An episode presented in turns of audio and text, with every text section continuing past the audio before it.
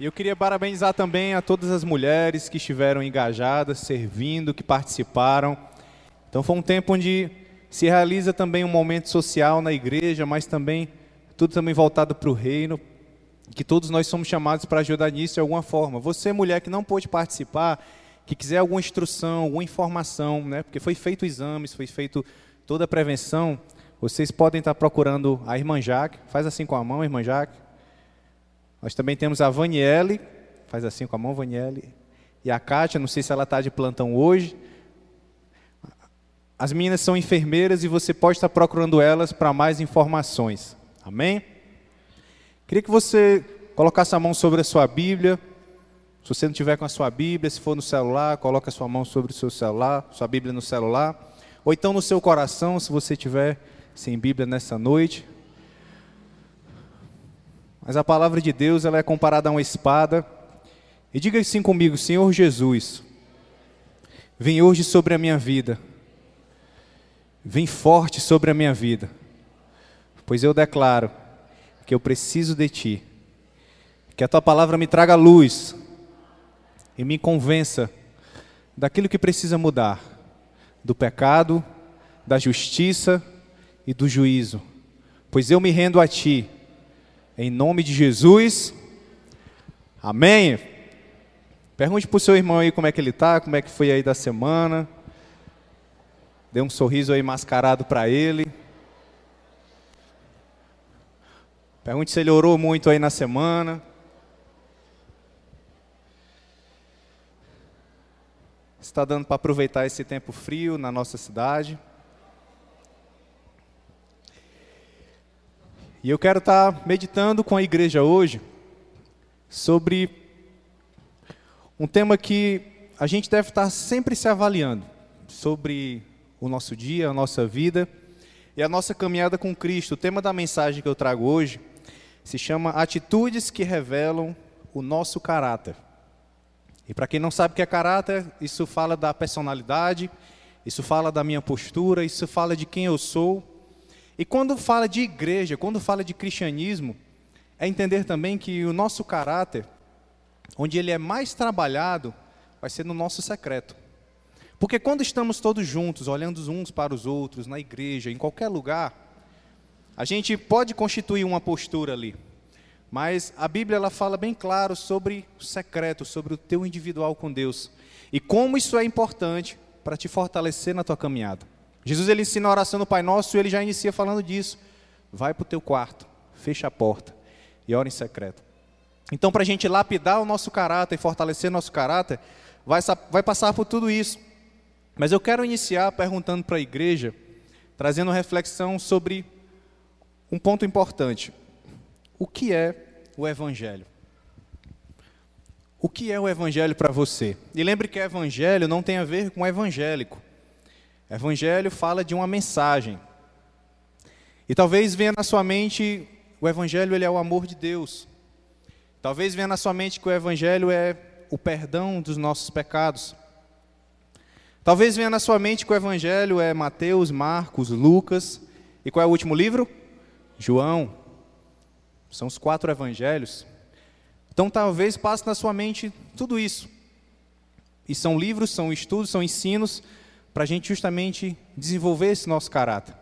Mas eu quero lembrar a igreja algo importante, que evangelho, ele é muito mais do que isso. Talvez você também se lembrou de falar da história de Jesus, da história de Cristo. Mas olha o que é evangelho, já desde os primórdios, lá do começo da Bíblia, em Deuteronômio 18, 15. Moisés, ele registrou essas palavras, ele declarou o seguinte, ó, Deuteronômio 18, 15. O Senhor, teu Deus, te despertará um profeta do meio de ti, de teus irmãos, como eu. A ele ouvirieis. Eis que lhes, lhes suscitarei um profeta do meio dos seus irmãos, como tu, e porei as minhas palavras na sua boca, e ele lhes falará tudo o que eu ordenar. Quem é esse profeta que Moisés já estava falando e o que, que isso tem a ver com o evangelho? Olha o que é que o profeta Isaías e o profeta Isaías foi o profeta que mais falou da vinda de Cristo, ele declarou em Isaías 9:2. O povo que caminhava em trevas viu uma grande luz. Sobre os que viviam na terra da sombra da morte, raiou uma luz. Em Isaías 53, 5, esse mesmo profeta ele diz o seguinte: Mas ele foi transpassado por causa das nossas transgressões, foi esmagado por causa de nossas iniquidades, o castigo que nos trouxe a paz estava sobre ele, e pelas suas feridas fomos.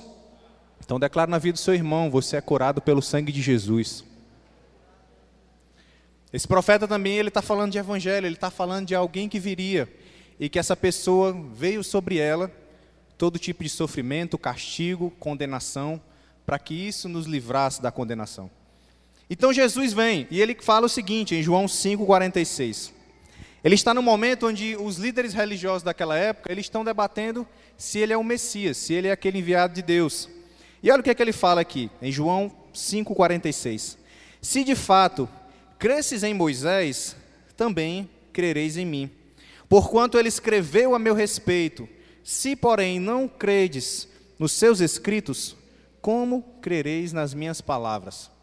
Eu comecei falando de Deuteronômio porque Moisés falou que seria enviado um profeta. E Jesus, quando ele vem aqui, ele está se revelando esse profeta que foi profetizado lá atrás, que foi registrado lá atrás. Tudo isso fala de evangelho, fala de uma mensagem, fala de algo que nos dá o sentido de viver e estar aqui como igreja. E Jesus ele fala agora em João 11, 25: Eu sou a ressurreição e a vida. Quem crê em mim, ainda que esteja morto, viverá. E todo aquele que vive e crê em mim nunca morrerá eternamente. Aqui Jesus ele se intitula, ele se oficializa, ele está mostrando: eu sou esse profeta que viria. Eu sou aquele que foi registrado lá atrás, que viria para mudar a história daquela época, há mais de dois mil anos atrás, e que continua mudando a história ainda hoje, agora, na sua vida, todos os dias.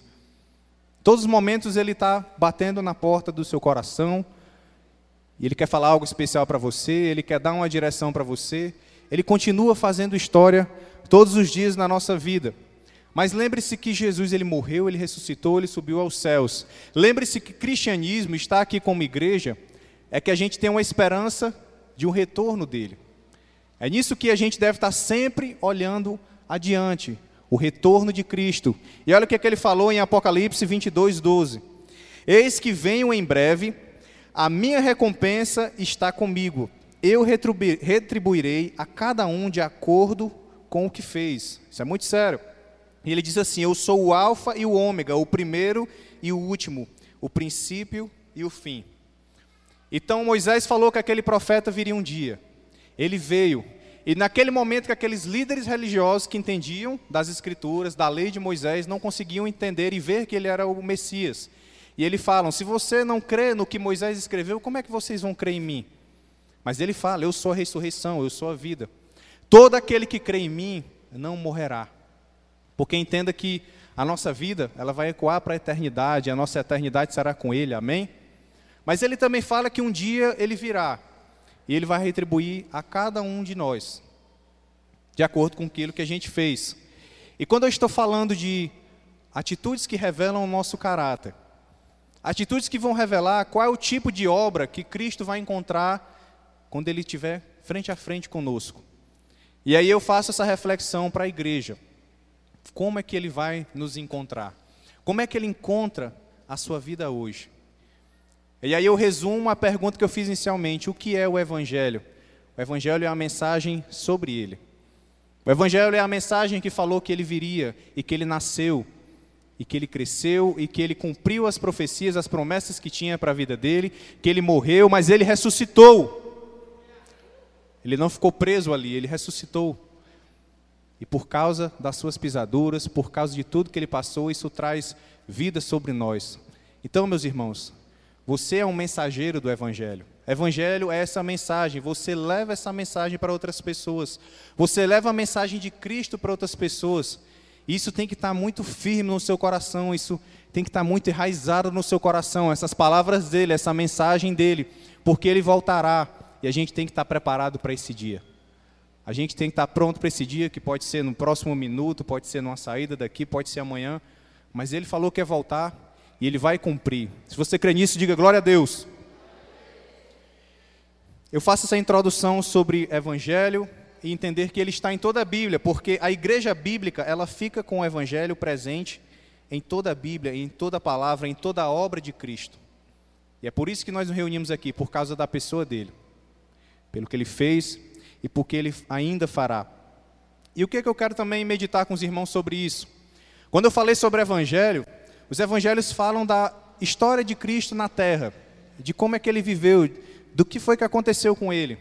Eu quero meditar com os irmãos hoje na história de duas mulheres que marcaram época, que marcaram a história, porque Jesus falou algo sobre elas. Onde esse evangelho for pregado, o nome dessas mulheres será citado. Então note que elas não são qualquer pessoa. Todos os quatro evangelhos, Mateus, Marcos, Lucas e João, falam dessas duas mulheres. Mas o que, é que nós podemos aprender com elas? O que, é que elas têm em comum com as nossas vidas? O que, é que elas vão ajudar a ter a atitude correta para você moldar o seu caráter no padrão que Deus quer?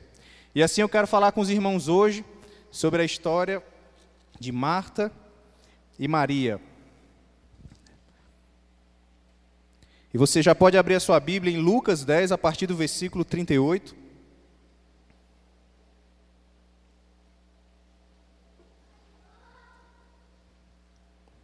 E dentro dos evangelhos, dentro dessa mensagem da boa notícia, o que é que fala sobre a vida dessas duas mulheres que foi tão marcante na vida de Cristo e que é para nossas vidas também?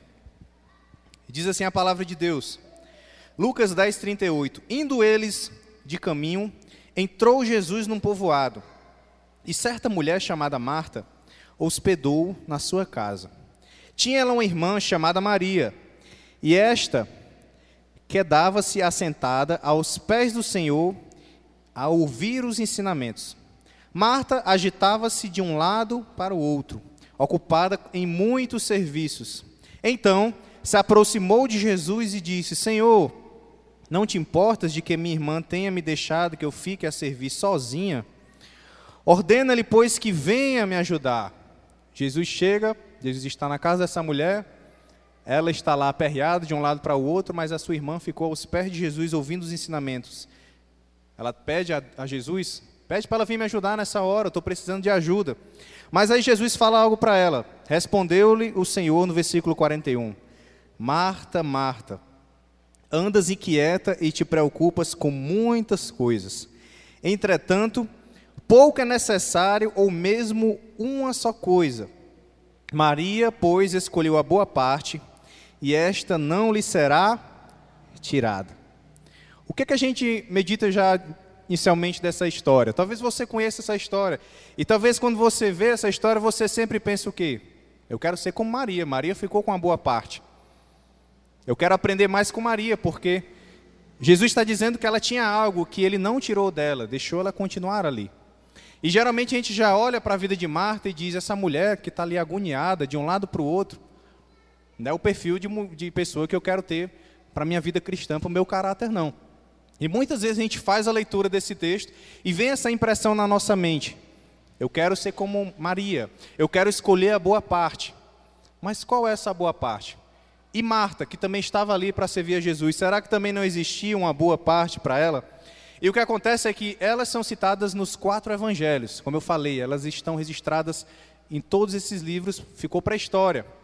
E o que a gente vai meditando e vai entendendo é que muitas vezes a gente lê um texto bíblico e não consegue enxergar o que está entre as entrelinhas, o contexto daquilo. É como toda tarde, eu não sei como é que é lá na sua casa, lá em casa toda tarde tem um momento que eu vou numa janela e dá para me ver o pôr do sol. E sempre que eu estou vendo o pôr do sol, já é bonito, apesar que está parecendo o sol do deserto do Saara, né? Mas já tem aquela visão, é bonito, a gente tira foto, a gente faz um registro. E eu sempre penso, vai já passar os pássaros. Aí passa, os pássaros voltando. O movimento das nuvens. Então, o que, que eu quero dizer com isso? Todo dia o sol ele vai se pôr.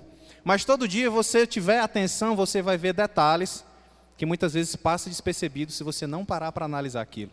E assim também é na palavra de Deus e na vida de Marta e de Maria. E o que eu quero hoje, igreja, é desmitificar. É tirar uma ideia de que somente uma foi boa e a outra não. É tirar uma ideia de que esse é o meu perfil e esse não é o meu perfil. Mas elas duas eram mulheres de caráter e que têm muito a nos ensinar. mas hoje nós vamos mergulhar especialmente sobre a vida de Marta. E três razões que nós temos geralmente para ter preconceito contra a vida de Marta. Três razões que geralmente a gente analisa esse texto, escuta falar dela e já gera um preconceito. Eu não quero ser como essa mulher, ela não é um perfil para mim. E lembrando que estou falando de, de, uma, de, mulheres, né, essa questão do tubo rosa, em especial para mulheres, são pessoas aqui para você se inspirar. E nós homens, nós também podemos trazer virtudes para a gente se inspirar também. Mas o porquê que gera preconceito sobre a vida de Marta? Vamos ver aqui alguns pontos. Um dos primeiros pontos é o congelamento da sua imagem a partir do texto de Lucas. Se a gente vê lá em Lucas 10, versículo 40, diz assim: Marta estava ocupada, agitava-se de um lado para o outro. Quando você lê um texto, já está dizendo que essa mulher está agoniada com alguma coisa, ela está desesperada com alguma coisa.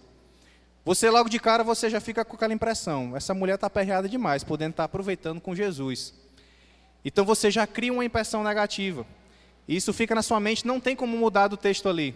Sabe quando a gente tira uma foto com os amigos e aquela foto não sai muito boa, mas já publicou, não tem mais jeito?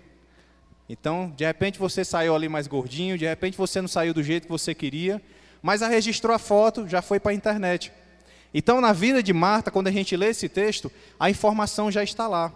Mas o que eu quero, igreja, hoje é que a gente medite no que que envolvia essa situação, no que que envolvia para Marta estar agitada de um lado para o outro.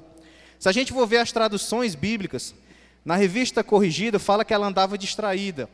Na NVI e NTHL diz que ela andava ocupada. Na tradução brasileira diz que ela estava preocupada. São as traduções da palavra de Deus. Mas a impressão que dá é que Marta ela perdia muito tempo com as coisas materiais e não focava nas coisas espirituais. Aí eu quero lembrar algo com os irmãos sobre Jesus. Jesus era poderoso, amém? Jesus ele curava, expulsava demônios, ele fazia o cego ver, o aleijado andar, o surdo ouvir. Ele tinha palavra de sabedoria poderosa, então ele tinha poder. Aí eu pergunto para vocês, se Jesus quisesse naquele momento ali providenciar um almoço para eles, ele não poderia ter feito isso com todo o poder que ele tinha? É claro que ele poderia. Ele tinha poder para todas as coisas, ele tinha poder sobre todas as coisas. Mas toda circunstância que acontece, ela vai revelar algo que o Senhor está querendo mostrar para a gente, mostrar para a igreja, mostrar na vida de Marta e na vida de Maria. E é isso que eu quero que vocês tenham muita atenção comigo. Então, essa imagem congelada de que ela era uma mulher agitada, é você entender o seguinte: Jesus passou um zap para Marta e disse: Ó, oh, estou chegando aí com 12 homens, prepara uma comida para a gente aí, e estamos já chegando. Como é que você reagiria numa situação dessa? Imagine que eu, enquanto seu pastor, é de manhã e eu digo assim: Ó, meu dia eu estou chegando aí com 20 irmãos da igreja. E você pre prepara algo para mim aí, porque tem que estar tá tudo ok para quando eu chegar. Como é que você ia reagir em uma situação dessa? Bateria um nervosismo, como é que eu ia fazer, como é que eu ia encaixar para poder receber, e eu ia acabar entrando numa situação dessa de ficar numa correria de um lado para o outro. E outro ponto também que gera esse preconceito na vida de Marta é porque ela jamais recebeu o mesmo destaque dos seus dois irmãos. Quem são os irmãos de Marta? Igreja, Maria e Lázaro. O que foi que aconteceu com Lázaro? Lázaro morreu e Jesus ressuscitou ele. Olha o que aconteceu na vida desse homem. Quem foi Maria? Maria ela é marcada pela mulher que quebrou o vaso de alabastro aos pés de Jesus. E naquele tempo, você quebrar um vaso desses, isso era algo que a mulher judia ela guardava isso para ser feito uma única vez na vida. Quando ela encontrava o homem que ia ser o homem da vida dela, ela quebrava isso como um ritual, porque ela escolhia: esse aqui é o meu amado para sempre. Ela fazia isso aos pés do seu marido, do seu, do seu escolhido, na hora que ia casar. Mas na hora que Maria quebra aos pés de Jesus, ela está declarando isso também: eis aqui o meu amado. Eis aqui aquele que é o dono da minha vida. E isso marcou a vida dela. Lázaro morreu e ressuscitou, marcou a vida de Lázaro e de muitas. Mas e de Marta? Não vai ter registrado nada extraordinário na vida de Marta, a não ser de uma mulher agoniada e aperreada de um lado para o outro em uma cozinha. É até interessante que nem para ela quebrar um copo na cozinha para ficar registrada, ela não fez isso. Nem seguiu o exemplo da irmã que quebrou o vaso. Mas isso também revela algo sobre a vida dela: excelência. Uma pessoa que faz com excelência aquilo que se comprometeu. E um terceiro ponto também sobre a vida de Marta, e que é algo terrível na vida de qualquer pessoa: a comparação com a sua irmã. Quem aqui tem irmão ou irmã? Então, quem tem irmão ou irmã, você sempre passa por uma situação de ter uma comparação. Ah, porque teu irmão estuda mais, porque teu irmão gosta mais de tomar banho, porque teu irmão é mais obediente. Não acontece essas coisas? Eu sou filho único, mas pelo menos é o que meus amigos falam para mim. E tem gente que chega a ter dez irmãos dentro de casa, aí é uma luta. Mas o que acontece muito, a gente quando lê esse texto, que é o que eu estou frisando hoje, a gente faz essa comparação natural com Maria. Maria escolheu a boa parte. Marta, ela está errada naquilo que ela escolheu, ela perdeu uma grande oportunidade. Perdeu uma grande oportunidade de estar aos pés de Jesus também. Mas lembre-se do zap de Jesus, eu estou chegando aí com 12, o almoço tinha que sair. Ele poderia ter feito um estralar de dedos e o almoço ter ficado pronto, mas ele deixa situações que é para que elas aconteçam nas nossas vidas. É entender que Deus ele nos chama para fazer coisas impossíveis. Imagine Deus nos chamar para se juntar como igreja, mudar a realidade de uma cidade, mudar a realidade da nossa família, mudar a realidade de um bairro. E a gente olha para nós mesmos e pensa: eu não tenho capacidade para isso. Como é que eu vou fazer isso? Ainda que eu tenha todo o intelecto, que eu tenha uma preparação e tudo, mas entenda, ele chama a gente para missões impossíveis, mas ele diz assim: Eu estarei com você a todo momento. Eu estarei com você em tudo que for acontecer. Eu, eu te darei as estratégias necessárias. Eu direi como você agir. E cabe a nós ser sensíveis a ouvir isso e a praticar na nossa vida. Amém? Então, algumas verdades que a gente tem que entender sobre a vida de Marta, para você não esquecer. Alguns pontos, aquela citada quando Jesus se hospeda na casa dela, quando Lázaro adoece, morre e ressuscita. E no jardim Betânia, quando Maria derrama o perfume sobre Jesus. Então ela está nos quatro evangelhos, essas duas mulheres, mas falando de Marta. E algumas verdades que a gente tem que entender sobre a vida dela e que isso venha hoje para moldar o teu caráter, seja você mulher, seja você homem, é que Marta, ela era uma discípula de Jesus. Olha o que, é que diz em João 11, 13. Senhor, aquele quem amas está doente. E o que, é que eu posso extrair desse texto e compará-la como uma discípula? Lembre-se que eram três irmãos: Lázaro, Marta e Maria. Então, para falar que Jesus amava um, Jesus ele tinha intimidade, ele tinha vínculo com aquelas pessoas. Ele tinha relacionamento com aquelas pessoas. Até mesmo para você entender que Jesus ele não vai entrar na casa de qualquer pessoa, nem ele vai forçar para entrar na casa de ninguém, não. Assim também é nas nossas vidas, ele não força a entrada. Ele, a palavra diz que ele bate na porta e ele espera o nosso abrir ele espera a nossa atitude. E hoje, mais do que nunca, você que se reúne aqui com a gente, abra a porta do seu coração. Deixe ele entrar, não deixe que nada te trava disso. Abra a porta, receba e deixe que ele flua hoje na sua vida. Amém? Então, Marta, ela era uma discípula, ela entendia sobre Jesus. Um judeu naquela época, e Jesus que era judeu, ele jamais entraria na casa de uma mulher estranha, ele jamais entraria na casa de uma família estranha. Ele jamais faria isso. Então ela era uma discípula, eles tinham intimidade. O segundo ponto é que Marta ela tem revelação sobre quem é Jesus. Olha o que, é que diz em João 11, 27. Sim, Senhor, respondeu ela, eu tenho crido que tu és o Cristo, o Filho de Deus, que deveria vir ao mundo. E eu pergunto aos irmãos que estão constantemente lendo a Bíblia, que nós temos que ler a Bíblia todo dia, quem foi um outro personagem que falou isso na Bíblia? Tu és o Cristo, o Filho de Deus vivo. Foi o apóstolo Pedro. Aquele que continuou o legado logo após que Jesus sobe aos céus junto com os outros apóstolos. Então, olha o nível de revelação também de Marta. Ela diz: Eu creio que tu é o Cristo, o Filho do Deus vivo. E quando Pedro fala isso naquela discussão, naquele momento, Jesus diz para ele: ó, Você está dizendo isso porque você tem revelação do Espírito Santo. E olha o nível de revelação então de Marta e do famoso Pedro, era o mesmo.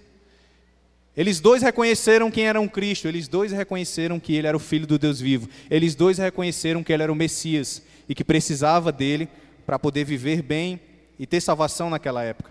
E Marta também, um terceiro ponto, ela era uma mulher de fé. Então declare sobre a vida do seu irmão, você é uma pessoa de fé, você é uma pessoa de coragem, você é uma pessoa que deposita sua confiança no Senhor. Seja cheio dessas virtudes. Ela era uma mulher de fé. E sabe por que ela era uma mulher de fé? Olha o que, que diz em João 11, 21. Disse, pois, Marta a Jesus: Senhor, se estiveras aqui, não teria morrido meu irmão. Lembra que ela foi dada a notícia para Jesus ir visitar Lázaro, porque ele estava doente, mas ele morreu. Então Marta está dizendo: ó, se o Senhor estiver aqui, não teria morrido meu irmão.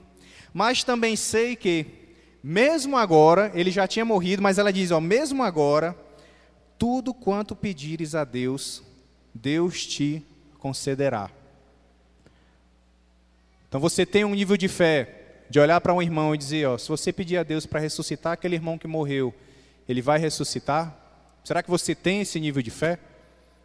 Então essa mulher que muitas vezes a gente tinha essa impressão tão errada sobre ela, mas olha o nível de fé dela, de ao ponto de dizer, se tu pedir, eu sei que ele vai ressuscitar. O que tu pedir a Deus, eu sei que vai acontecer. E esse mesmo Cristo que morreu por nós está disponível para você. O que, que você precisa de mudança, de transformação na sua vida? Você não tem coragem de entregar para Ele e confiar que Ele vai fazer? Hoje é o dia da gente realinhar isso. E ter coragem, e ter confiança, saber que Ele nos guarda, que Ele nos protege. Saber que se eu faço dele o Senhor da minha casa, o meu protetor, eu não tenho do que temer e aconteça o que tiver que acontecer. Dias ruins, dias bons, não vai importar mais. Eu sei quem me guarda, amém? Eu sei que Jesus, Ele é a rocha da minha casa. Se você tem essa convicção, diga aleluia. Então não critique Marta se você não tem uma fé em ressurreição como ela tinha, ao ponto de que Cristo ia ressuscitar o próprio irmão dela naquela hora. E o que, que a gente tem que, tem que analisar de um quarto ponto de Marta? É que Marta escolheu servir. Por que, que ela escolheu servir? Qual foi o maior modelo que ela teve? Quem foi que ensinou isso para ela? O próprio Cristo.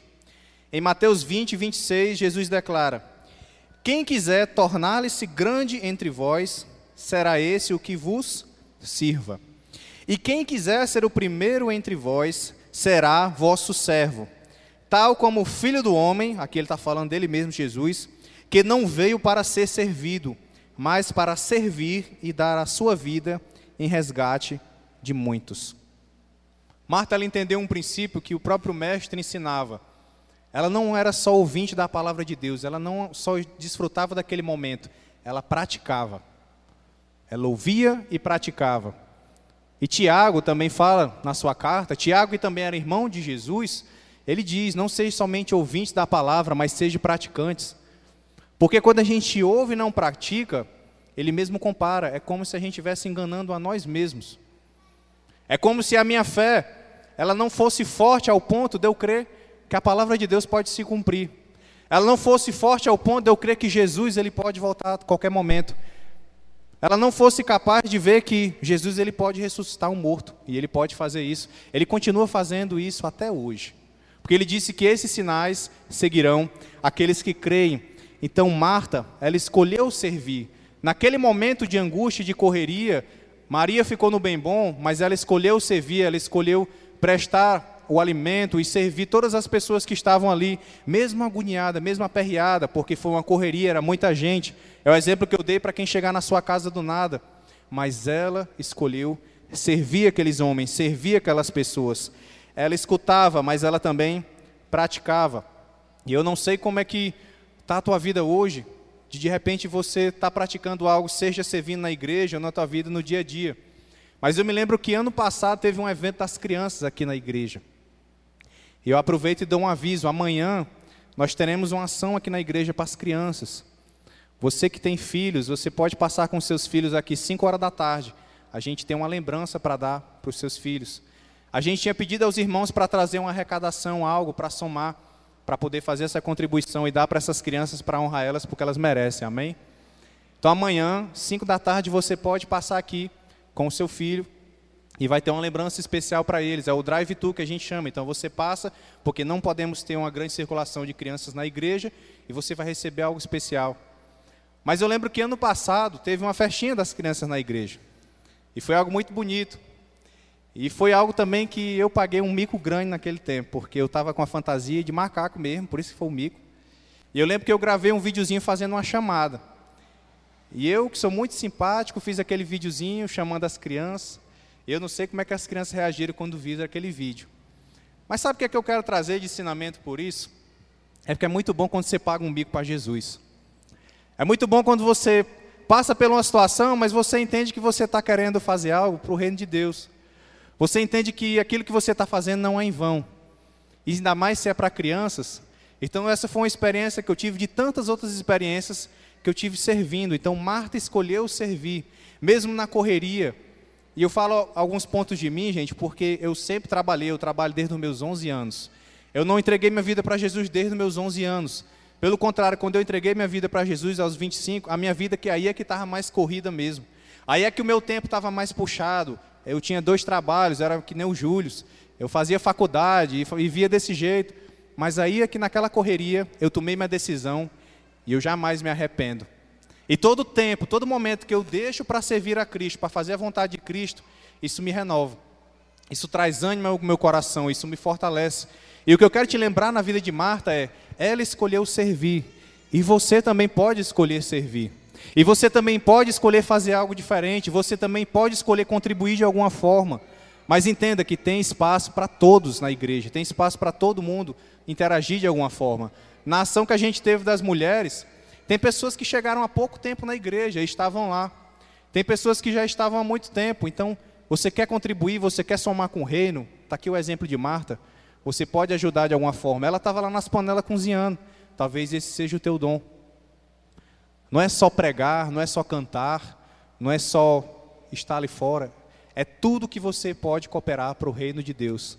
Então declara na vida do seu irmão, você é um grande servo, uma serva de Jesus. Eu já vejo você fazendo a diferença nessa igreja, por onde você passa, porque você vai servir a Jesus de todo o coração. Amém? Você pode aplaudir o nome de Jesus.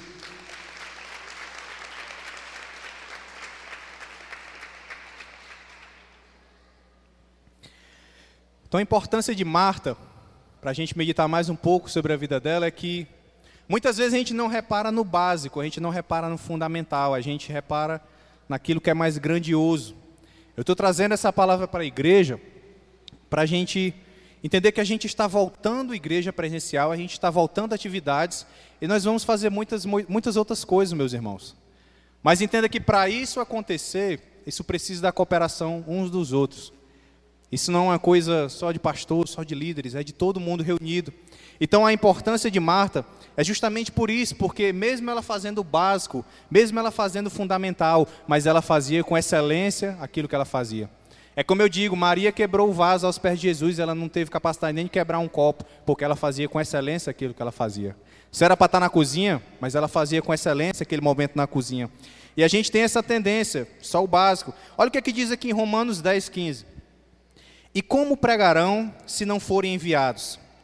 Como está escrito: Como são belos os pés dos que anunciam boas novas. O que, é que eu quero frisar com os irmãos sobre isso? Como pregarão se não tiver quem for enviado? E muitas vezes a gente olha muito para a figura do pregador, eu que estou aqui. A gente olha muito para a figura do louvor. Mas até mesmo para nós estarmos aqui, a gente teve que passar por um período de preparação. Alguém teve que preparar, a turma da mídia teve que chegar, teve que montar toda essa estrutura aqui, teve que testar, ver se estava ok, para ver se estava tudo funcionando direitinho. Pessoas chegam mais cedo estão em oração para que tudo corra bem, para que tudo flua bem. Pessoas chegam testando, pessoas limparam esse lugar, pessoas limparam esse lugar que você está sentado, pessoas limparam esses banheiros, essas salas, para que você possa chegar aqui e você possa ter um ambiente confortável, um ambiente bem. E a gente quer cada vez melhorar esse ambiente, mas entenda, isso depende de cada um de nós. Isso não vai depender só de mim, de pastor, ou de um líder específico, isso vai depender de cada um de nós. E aqui eu quero fazer uma reflexão com os irmãos, porque eu estou falando sobre a vida de Marta, uma mulher que decidiu fazer a diferença. E como seria a vida de alguns cristãos se ele dedicasse a vida dele à igreja local, como eles se dedicam a um momento político? Como seria, a vida de alguns irmãos se ele também dedicasse algum momento da vida deles para a igreja local? Como eles se dedicam em algum momento no trabalho deles? Como eles se voltam a atenção total deles, por exemplo, para a faculdade deles? Mas quando é para as coisas de Deus, sempre o tempo vai ficando mais curto. Sempre a prioridade vai ficando menor. Eu dei esse exemplo da política porque é o que a gente vê de mais forte agora. A pessoa faz de tudo pelo seu candidato e tudo. Deixa de vir até um culto, porque tem que estar numa reunião, alguma coisa. E meu irmão, se Deus não for em primeiro lugar na sua vida, você está se enganando. Você está passando o seu tempo aqui na terra com a falsa expectativa de que no final tudo vai dar certo. Mas Ele sabe quem é que está fazendo dele o seu rei, o seu salvador em primeiro lugar. Ele conhece o coração de cada um. Ele conhecia o coração de Marta, que estava agoniada lá na cozinha, mas que queria fazer o melhor. Ela já conhecia já Cristo, ela já tinha declarado que tu és o Cristo, filho do Deus vivo. E ela servia com amor, com coração, ela se entregava total naquela hora. E como é que fica essa situação para a gente, igreja? Como é que fica essa situação para você no seu dia a dia? E eu quero chamar para a gente despertar sobre isso, despertar sobre se envolver cada vez mais naquilo que a igreja nos ensina e nos chama. Porque o mesmo galardão de quem está lá na porta, recebendo as pessoas, é o mesmo galardão de eu que estou aqui pregando. Eu não estou ganhando nada mais do que ele, não. E quando eu falo de galardão, é o que eu falei de Apocalipse 22. Jesus diz que vem sem demora, e ele vai dar a cada um de acordo com aquilo que você fez. Então, aquele que está lá, eu que estou aqui, todos nós vamos receber o mesmo galardão. Estamos aqui servindo ao Senhor. Amém? E é para lembrar que você tem a oportunidade de fazer a diferença e fazer algo para impactar também a vida através da sua igreja local. Você pode ter o seu trabalho, faculdade, tudo isso, gente.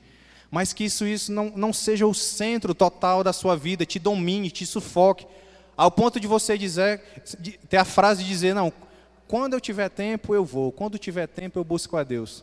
E eu tenho escutado isso de algumas pessoas. Isso me trouxe essa reflexão. Não, não é o momento, deixa para o próximo ano. Deixa para quando passar a pandemia, tudo voltou ao normal, gente. Todo mundo está trabalhando, todo mundo está tendo alguma ação, alguma coisa que você está fazendo no dia a dia. E para a casa de Deus, isso não é uma prioridade. Então é tempo da gente repensar sobre isso. Então o segredo de ninguém lembrar da gente é fazermos nosso papel bem. Ninguém lembrava de Marta por grandes coisas que ela fazia. Mas o que ela fez, o que ela estava lá na cozinha fazendo, ela fez bem. Então você quer ser sempre bem lembrado no seu trabalho, onde você passar? Procure fazer as coisas bem feitas. Esse é um segredo que elas nos ensinam. E se Maria escolheu a boa parte, talvez era algo que ela estava precisando. Se Maria estava precisando mais naquele momento estar aos pés de Jesus, às vezes a gente passa por situação assim. Mas nós não somos chamados para estar direto também aos pés de Jesus e somente adorando ali. Nós somos chamados para fazer um algo mais, amém? Nós somos chamados para usar os nossos dons, os nossos talentos para fazer algo mais. Nós somos chamados para tomar uma postura, uma posição e ter atitudes que revelam o nosso caráter em Cristo, que revelam você como homem, você como mulher de Deus, você como pessoa que tem um chamado e que vem para cumprir o seu chamado. Se você crê nisso, diga glória a Deus. Marta poderia ter parado ali, mas ela não parou. Ela continuou fazendo. Ela sabia que Jesus poderia ter mudado toda aquela situação, mas ela não parou. Pelo contrário, ela se manteve firme. E é importante dizer isso nesse segundo mês de que voltamos à igreja, honrar a vida daqueles que servem aqui na igreja.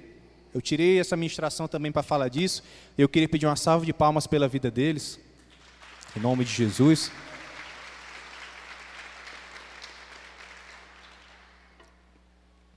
Porque assim como ela escolheu, eu quero te encorajar, eu quero te lembrar que a gente pode escolher fazer diferente também. Tempo nós temos, nós sempre temos, temos, temos vamos ter tempo, vamos ter um momento para se organizar e para ir fazer acontecer. Agora cabe uma decisão nossa, todos os dias, e daquilo que o Senhor está chamando a gente para fazer aqui na igreja. E eu encerro minhas palavras de hoje falando de João 11, versículo 5. Olha o que, é que Jesus falou para Marta aqui. Ó. Ora, amava Jesus a Marta e a sua irmã e a Lázaro. E o que, que eu quero frisar nesse texto? Olha o que, que diz: ó. amava Jesus a Marta e a sua irmã e a Lázaro. Por que, que o nome de Maria agora não foi colocado no Evangelho de João? Por que, que ele colocou agora Maria primeiro? Jesus é que está declarando, amava primeiro quem? A Marta. Então Lázaro foi o que ressuscitou, era o que tinha mais destaque. Maria foi a que quebrou o vaso, era a que tinha maior destaque. Mas vamos analisar aqui quem é que Jesus está declarando que ama mais e ama em primeiro lugar? A Marta. Então ele sabia o que tinha no coração de Marta, ele sabia da disposição dela, ele sabia do que ela estava disposta a fazer, mesmo às vezes estando sobrecarregada, mesmo às vezes estando cansada. Isso é um alerta também para você com a sua família, você que é pai, você que é mãe, mesmo às vezes sobrecarregado, cansado, mas que você não deixe perder os pilares que são importantes para a sua casa. Que você, como cristão, tem povo de Deus aqui, amém? Você, como cristão, você é chamado para fazer essa diferença, para assumir esse papel, esse compromisso e mostrar para as pessoas o seu caráter em Cristo. E jamais ter vergonha disso. Jamais ter vergonha do que ele fez na sua vida, da obra que ele fez na sua vida, da mensagem do evangelho que eu falei no começo aqui, esse evangelho que salva, que cura, que liberta. Esse evangelho que é o que nos reúne aqui nessa noite. E que assim como foi na vida da Marta, que nós somos chamados para servir e fazer a diferença. Entenda que o pouco destaque não faz de você menos amado por Jesus, apenas menos conhecido pelos homens. Ah, mas eu não estou tendo tanto destaque. Não importa. Deus ele sabe do que você faz. Deus ele reconhece isso. Talvez, ah, mas eu não estou sendo tão reconhecido pelos homens. É porque a gente tem, no fundo, um desejo do estrelismo, de aparecer. Todos nós, no fundo, temos isso. E é algo que a gente tem que lutar. Mas entenda, o pouco ou muito que você faz, se for o destaque, for o coração inclinado para fazer aquilo que Deus quer, isso vai vir bênção isso o Senhor vai, vai se agradar e vai trazer o galardão naquele grande dia quando Ele voltar para a tua vida. Amém? Pois não pregamos a nós mesmos, mas a Jesus Cristo, o Senhor, e a nós mesmos como vossos servos por causa de Jesus. Eu não vim aqui hoje falar sobre mim, eu vim aqui falar sobre Ele. Eu vim falar dessa mensagem do Evangelho que está desde o começo da Bíblia até o final da Bíblia. Esse evangelho que traz salvação, esse evangelho que nos chama para ser discípulos, esse evangelho que nos chama para mudar de vida, para você ter uma postura diferente como homem, para você ter uma postura diferente como mulher, para você priorizar aquilo que é de Deus e para você honrar aquilo que é de Deus também. Não deixe que o diabo venha te roubar aquilo que é do Senhor, aquilo que ele te chamou, os dons que ele já te deu. Você tem dons e talentos que ele já colocou dentro de você. É tempo de deixar isso fluir, é tempo de deixar isso sair para fora cada vez mais. É tempo de usar isso para ajudar outras pessoas. É tempo de usar isso para impactar outras pessoas. Se você recebe essa palavra, aplauda o nome de Jesus.